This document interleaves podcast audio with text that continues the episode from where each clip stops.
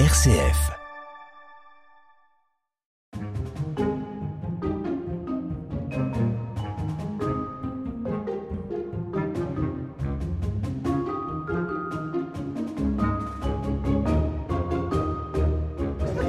Pardon. Je vais m'approcher du pilote, excusez-moi. Voilà. Merci. Bonjour Ellie. Bonjour. Je me suis faufilée euh, stratégiquement à côté de vous. C'est vous qui êtes aux commandes du, de la cabine du téléphérique euh, aujourd'hui. Comment ça s'appelle votre métier Euh, cabinier, enfin agent d'exploitation polyvalent et aujourd'hui j'ai le poste de cabinier. Alors là, euh, pour expliquer à nos auditeurs où on se trouve, on est déjà à 2300 mètres d'altitude. J'ai pris un premier téléphérique de la compagnie du Mont Blanc. Vous nous emmenez où Je vous emmène à l'Aiguille du Midi à 3842 mètres. Euh, Est-ce que vous pouvez nous décrire le paysage splendide qu'on a devant nous Alors on a une vue sur euh, bah, la chaîne de montagnes des Alpes et notamment le Mont Blanc. C'est, on a une vue magnifique sur le Mont Blanc. On voit aussi la vallée de Chamonix et puis on voit aussi la pointe Elbronner et l'Italie, tout ça. Ici, là, on voit l'aiguille euh, tout là-haut. Vous, vous êtes habitué à monter. C'est votre train-train un peu. C'est ça, après on a tout. on- Le paysage se, se transforme au fil de la saison, au fil des heures. On a l'impression de ne jamais arriver au même endroit en fait. C'est très joli. Et en termes de sécurité, là, je sais que euh, des fois, ça peut faire peur de monter dans un, dans un téléphérique. Euh, Vous êtes habitué, vous êtes euh, formé. S'il se passe quoi que ce soit, c'est vous qui êtes le, le chef à bord. C'est ça, on est formé, puis on a aussi euh, confiance en nos collègues euh, qui sont eux en machinerie. On sait qu'ils sont aptes à résoudre les problèmes si on en a. Il peut avoir du vent, ça peut faire bouger, mais c'est co- comme un bateau quoi, finalement. Et la polyvalence, qu'est-ce que ça veut dire? Ça veut dire que vous n'êtes pas tout le temps euh, là, en cabine du téléphérique? C'est ça. Des fois, je suis en bas à accueillir les clients. Des fois, je suis au pas dans le vide où là, j'ai clairement le meilleur bureau du monde. Des fois, je fais de l'accueil, enfin, ou même de l'entretien. Ça fait combien de temps que vous travaillez ici? Euh, C'est ma quatrième saison. Le reste de l'année, qu'est-ce que vous faites? Je suis étudiant en informatique. C'est quand même pas un job d'été euh, anodin. C'est ça, ça a beaucoup d'avantages. et C'est c'est aussi quelques inconvénients quand on voit tous nos amis aller à la plage, qui fait chaud et que nous on prend sa doudoune, son bonnet, ses gants. Mais non, c'est une très belle expérience. Ouais, là-haut, là, je crois qu'il fait 2 degrés hein, aujourd'hui, c'est ça? Oui, exactement. C'est quoi tous ces boutons? Euh, ça permet de fermer les portes, accélérer le téléphérique, ralentir. Si je vois qu'il y a du vent, tout ça, pour la sécurité, je peux ralentir. Dire à l'autre cabine que je suis prêt, car je peux pas démarrer tant que mon collègue n'est pas prêt, et inversement. Et puis vraiment, en cas de problème, euh, j'ai de quoi freiner. On est combien euh, dans la cabine là? Là, on est environ une soixantaine.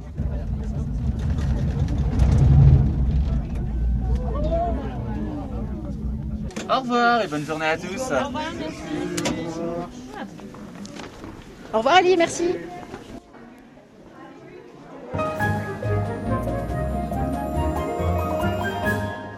Bonjour Yuri de Marquis.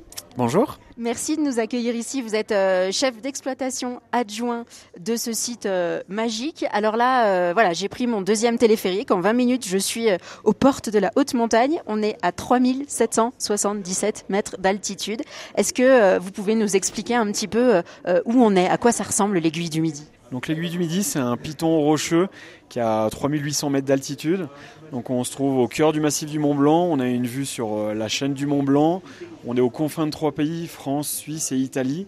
Et on voit donc euh, l'ensemble des glaciers, le départ de la mer de glace avec le glacier du géant devant nous. Et on voit également la vallée de Chamonix. Le, le- téléphérique euh, actuel, je crois, il a été construit euh, dans les, dans les années euh, 50 par un, promoteur euh, euh, turinois. L'aiguille, euh, quand est-ce que ce site a été construit? C'est gigantesque. On se dit, mais comment l'homme a pu construire quelque chose euh, dans un lieu aussi hostile? Donc le site est exploité au public depuis 1955. Donc euh, il y a eu trois années de construction, on va dire, pour le téléphérique. Et depuis 1955, les premiers clients sont arrivés ici. En 1958, l'accès a été prolongé jusqu'à la pointe Elbronner, qui va de l'aiguille du Midi jusqu'à la frontière franco-italienne euh, et la pointe Elbronner. Et après le téléphérique, les deux téléphériques plutôt, ont été rénovés en 1990 pour être ceux qu'on a pris actuellement. Le site est construit sur deux pitons rocheux, euh, sur lequel on a mis un bâtiment sur la gare d'arrivée du téléphérique, et après, au fur et à mesure des années, on a développé plusieurs terrasses. Donc euh, aujourd'hui, sur le site, on peut avoir jusqu'à 900 à 1000 personnes simultanément réparties sur euh, l'ensemble du site. En coulisses, combien vous êtes? Qu'est-ce qui se passe? Sur une journée comme aujourd'hui, journée d'été, on est une soixantaine de personnes. Donc pour les soixantaines de personnes, ça part de Chamonix, où on va avoir des personnes qui sont l'accueil, l'information, vente de titres de transport, embarquement, plan de l'aiguille, donc c'est la gare intermédiaire, point névralgique du site où on a nos deux machineries, donc là on a du personnel, et après on a environ 25 personnes sur le sommet de l'aiguille du Midi pour gérer tout le flux des clients et l'organisation du site. Ça va également jusqu'à la pointe Elbronner, donc la télécabine panoramique Mont-Blanc est exploitée par la compagnie Mont-Blanc, et on a également du personnel italien qui monte par le côté italien bah, pour assurer, on va dire, euh, le fonctionnement de cette télécabine. C'est un site qui est gardé? C'est un site qui est gardé toute l'année. Donc euh, tous les soirs, depuis 1955, on a deux gardiens qui dorment au sommet. Leur rôle, ça va être de faire le tour du bâtiment le soir pour voir qu'entre guillemets qu'on n'ait oublié personne, pour voir qu'on n'ait pas d'alpinistes qui seraient en difficulté en montagne et qui auraient besoin de revenir sur l'aiguille du midi. On fait le tour du bâtiment, on va vérifier nos niveaux d'eau, de fuel, regarder tout ce qui est, on va dire, la bonne marge du site. Et le lendemain, les gardiens, ils ont un rôle, c'est de donner les conditions météo du jour pour savoir euh, donner la bonne information au client, savoir à quelle heure on va pouvoir ouvrir et donner notre premier départ. On est en haute montagne, aujourd'hui ça peut sembler une journée très clémente, il fait grand beau. Par contre, euh, au cœur de l'hiver, quand on a des tempêtes, bah, du coup il faut savoir être euh, réactif, bien réagir euh, face à toutes les difficultés météo qu'on pourrait rencontrer. Vous êtes un, vrai chamonnière, vous, né, à, né à Chamonix. Qu'est-ce qui représente ce site pour vous? Bah, du coup, l'aiguille du Midi, c'est un site qu'on voit depuis à peu près toute la vallée de Chamonix. On a un panorama qui est exceptionnel, donc euh, bah, c'est une fierté de pouvoir travailler ici dans des conditions euh, idéales. Radio Guidage, RCF. C'est parti. Là, on est dans un ascenseur, euh, Yuri, qui nous a fait monter 60 mètres. Exactement, donc euh, cet ascenseur, plutôt ces deux ascenseurs, nous ont permis d'aller, on va dire, euh, du niveau de la passerelle jusqu'à la terrasse la plus haute, à 3842 mètres d'altitude. Un point d'attraction, un point d'intérêt qui est le pas dans le vide. Donc le pas dans le vide, qu'est-ce que c'est? C'est une cage en verre qui est vraiment au-dessus du vide et qui permet aux clients, on va dire, qui n'a pas forcément l'habitude de la haute montagne, de se rendre compte de ce qu'est la haute montagne avec euh, bah, un effet vraiment de vide sous les pieds. Bon, je vais tenter eh bien, avec plaisir. Bonjour Je fais un reportage sur l'aiguille du Midi. Vous venez d'où? Du Québec. Alors, vos impressions sur l'aiguille du Midi, le vide bah, En fait, ça fait vraiment bizarre parce que je n'étais jamais venu aussi haut, quoi, dans des montagnes de même. C'est quelque chose de nouveau, vraiment. Ah, c'est très beau. Par contre, les poteaux dans le téléphérique, ça faisait un peu. un peu peur? Ouais, un peu. Bonne continuation. Merci, bonne chance. Alors, c'est Jean-Christophe, c'est ça? Oui, Jean-Christophe, enchanté. On a devant nous une, une cage euh, en verre. Et vous, votre boulot, c'est de donner des chaussons aux gens pour qu'ils n'y mettent pas les chaussons. Voilà, on est deux, on est deux. Donc, euh, un qui met les chaussons, l'autre qui essaie. On essaie de prendre les photos pour que ça l'asse vite. Tout le monde de la famille est sur la photo. Oui, voilà, bon, on peut être à quatre maximum. Hein. Vous me regardez? C'est à vous. Ok Petit sourire. Vous aurez le Mont Blanc à gauche, hein, le Mont Blanc de left. Yeah, ah, it's okay, it's okay, yeah, it's okay, it's perfect. vous êtes tous multilingues là ici à l'aiguille. Ouais, bah, il faut là. C'est la plupart, c'est euh, même s'ils viennent de tous les pays, nous on parle anglais ou, français. On a des Français quand même. Hein. Inauguration en 2013 de, de, de Spa dans le vide. Qu'est-ce que ça change dans l'expérience des visiteurs? Ah bah, c'est un plus quand même quand on arrive sur la terrasse, c'est euh, même l'attraction parce qu'ils ont peur d'y aller, c'est euh, bah, ils ont peur que ça casse, donc c'est euh, non non c'est vraiment c'est euh, qu'ils viennent à l'aiguille que pour ça quasiment quoi. Je vais essayer de le faire moi aussi. Vous y aller? 1 2 3, j'y vais, tac tac tac tac. Mais c'est un truc de fou ici. On a l'impression de toucher le Mont Blanc. On est à quelle distance à vol d'oiseau? Allez, 2 km. 2 km à vol d'oiseau. On a des bêtises, hein, mais alors là, on l'a jamais. Je pas calculé celui-là. Hein. Bon, j'ai pas le vertige, c'est officiel, j'ai pas peur ici. À bientôt, merci Jean-Christophe. Au revoir et puis bonne journée à vous, bonne balade. Radio Guidage, la balade de l'été. Je continue ma promenade euh, sur le site de l'aiguille du Midi au cœur du massif du Mont Blanc. Plusieurs terrasses, donc entre 3777 euh, et 3842 mètres d'altitude. Et voilà ici un monsieur avec une casquette. Bonjour Bonjour je m'appelle Laurent, je travaille pour l'agence Nouyama en partenariat avec le site de l'aiguille du Midi. Et donc je suis accompagnateur en montagne et je, propose, on propose avec toute l'équipe des animations et des visites guidées sur le site de l'aiguille du Midi.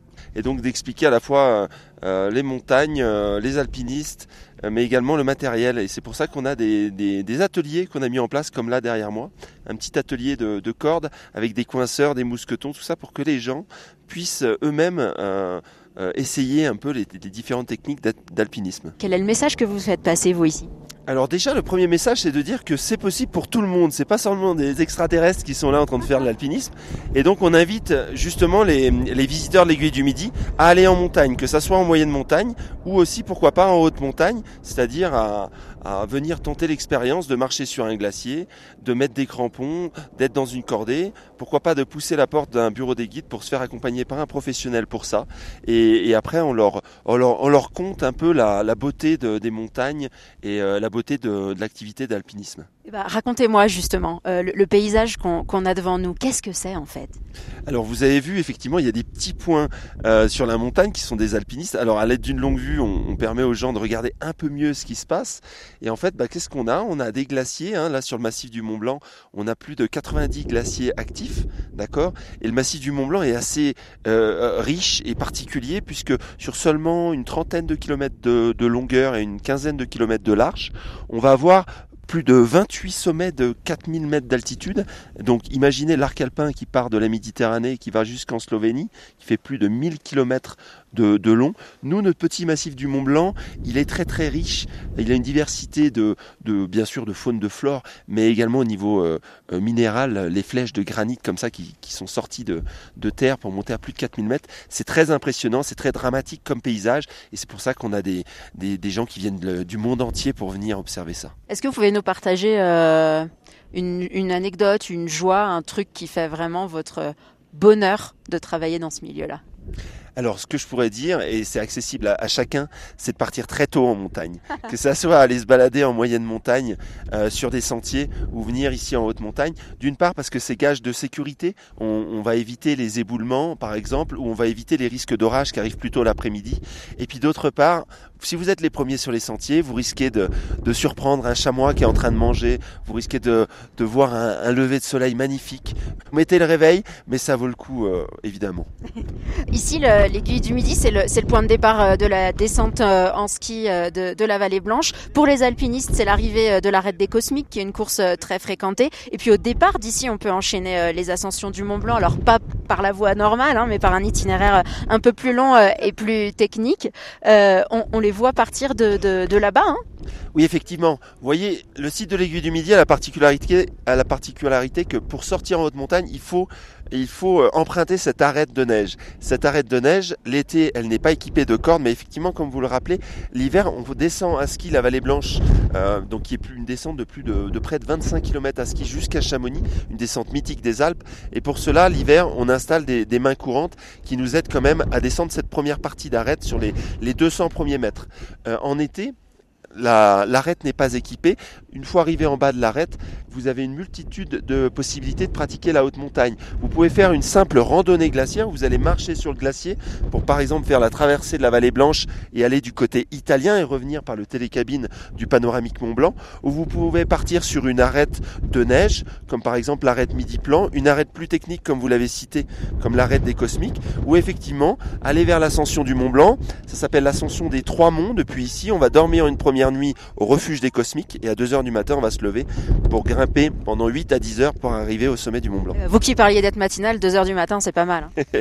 Exactement. Les alpinistes aiment bien la nuit, marcher la nuit parce que c'est des bonnes conditions de gel et de regel. Et ainsi, on a gagné du temps sur sa journée. Mais c'est souvent quand même malgré tout des très longues journées de marche. Eh ben, je vous laisse à votre animation. Je vais aller voir si euh, dans le tunnel, je vois des alpinistes euh, qui partent ou qui arrivent. Merci beaucoup. Merci à vous. À bientôt. Bonjour. Êtes-vous alpiniste? Plus ou moins. Alors je m'assois à côté de vous, parce que c'est le bon plan.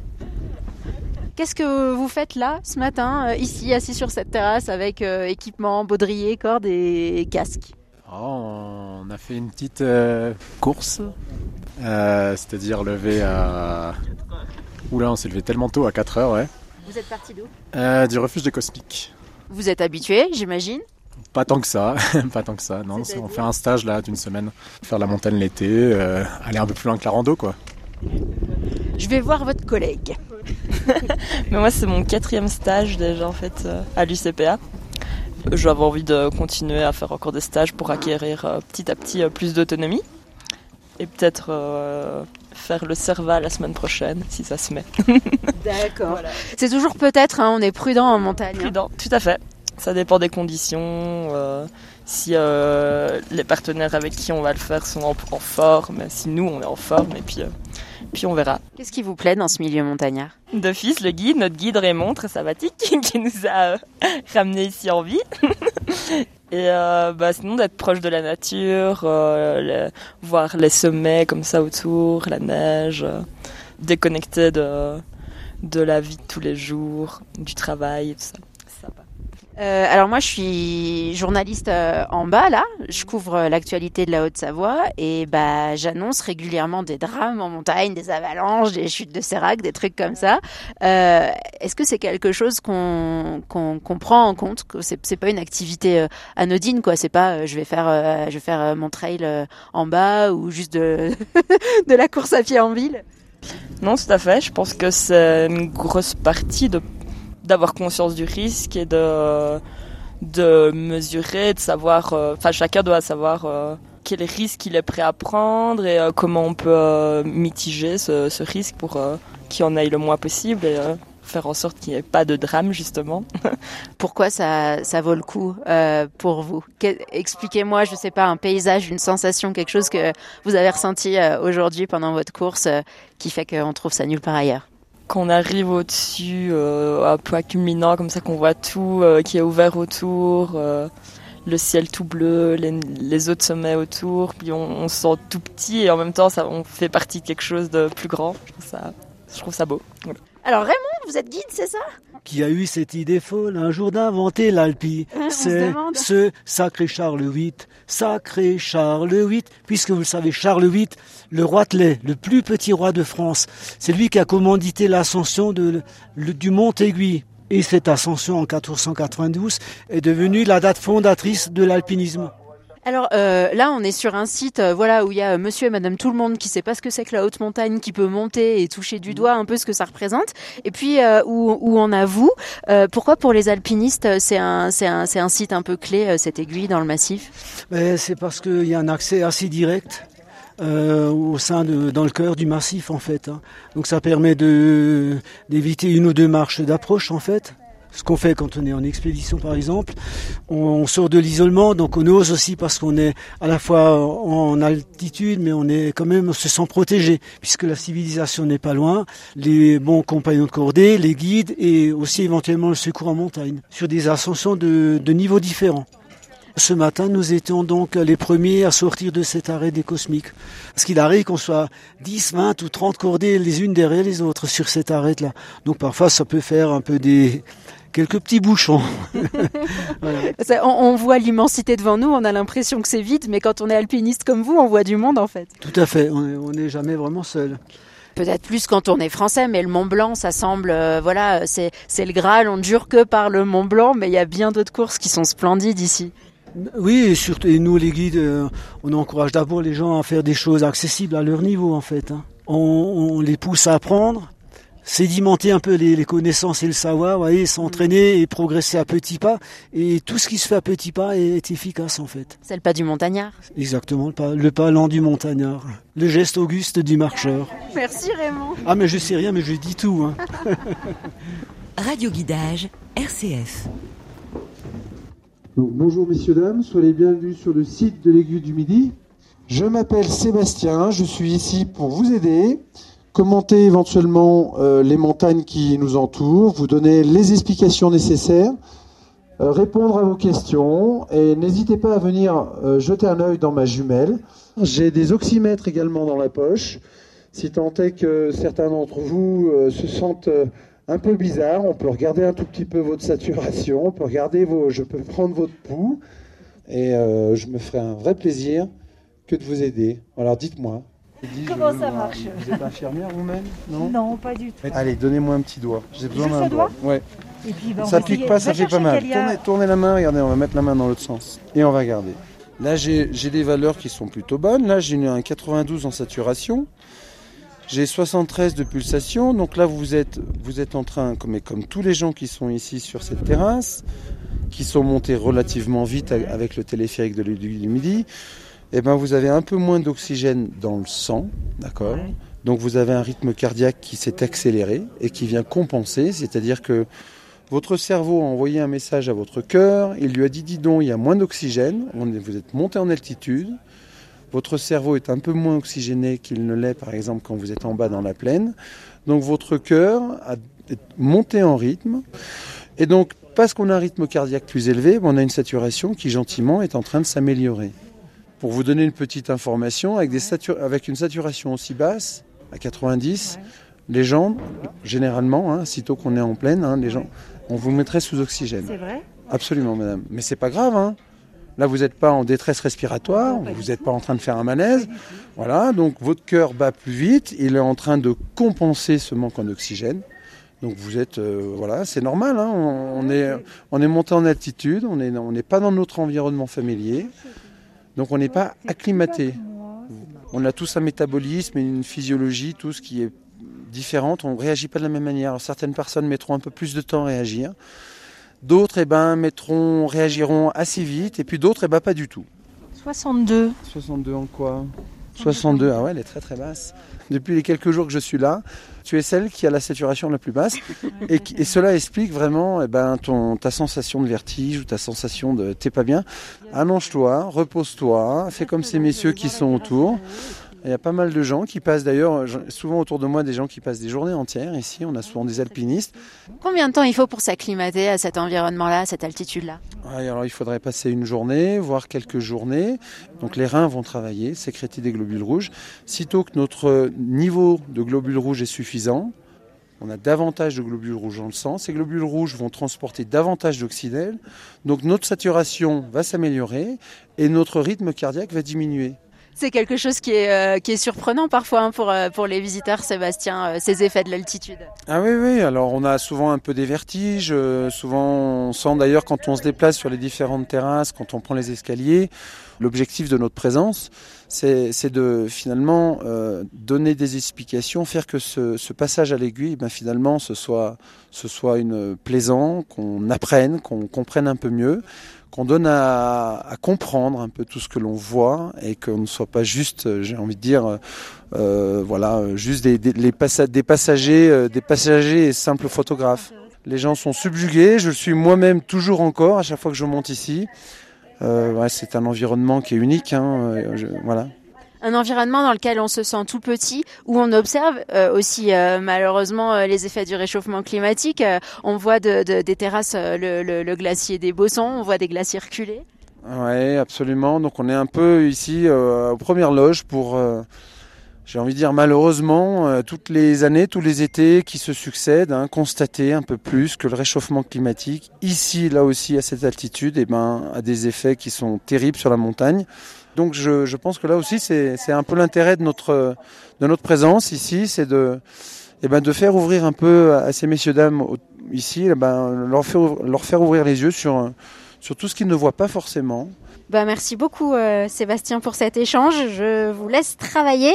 Je vais me diriger vers euh, les galeries intérieures pour reprendre le téléphérique. Peut-être euh, tendre le micro bah, à mes voisins de couloir. Bonjour, est-ce que vous pouvez me, me donner vos impressions sur, euh, sur l'aiguille du midi, sur ce site Le temps passe vite, hein. il y a, il y a tout plein de choses à voir. euh, peu importe l'endroit, l'altitude, euh, la- le plateau où on se trouve, il y a toujours un point de vue différent. Il y a des alpinistes à regarder, il y a des, euh, des oiseaux, la nature. Que la nature est belle quand même. Faut pas trop la titiller non plus. Ah ouais, faut, faut la préserver aussi. Ah bah, C'était merveilleux, joli, froid, mais euh, sublime. Bon, avant de redescendre, je vais quand même aller saluer Yuri que je vois là-bas, Yuri de Marquille, chef d'exploitation euh, adjoint. Voilà Yuri, j'ai pas mal euh, vu de monde sur les terrasses, je me suis bien baladée. J'ai l'impression que euh, j'ai encore quelques expos à voir ici peut-être euh, avant de redescendre. hein. Donc on a vu qu'il y avait pas mal de terrasses qui sont des points de vue sur le panorama. Et après, depuis un certain temps, on a rajouté des espaces pour avoir euh, autre chose justement à voir quand on a malheureusement des nuages sur le site. Donc on va dire on a quatre espaces principaux. On a un espace qui est l'espace vertical. Donc c'est un musée où on va voir les pratiques d'alpinisme, de wingsuit, de bench jump, tout ce qu'on peut avoir comme activité sportive dans le massif du Mont Blanc. On a un espace hypoxie qui va raconter, on va dire, les effets de l'altitude sur le corps humain. Et après, on a deux autres espaces. L'espace Ascension, où on a un film, une boucle d'une dizaine de minutes qui présente, on va dire, les sommets du massif du Mont Blanc. Et dernier espace, espace histoire, où on va avoir l'histoire du téléphérique via des films et on va dire euh, via de l'animation, de l'histoire de la construction du téléphérique jusqu'à aujourd'hui. Pour voir euh, l'ensemble de tout ce qu'on peut voir, il faut compter hein, environ deux heures de temps de visite. Merci beaucoup de nous avoir accueillis, Yuri. Merci à vous et là on se quitte avec euh, le pas dans le vide qu'on voit en toile de fond, là où on était tout à l'heure.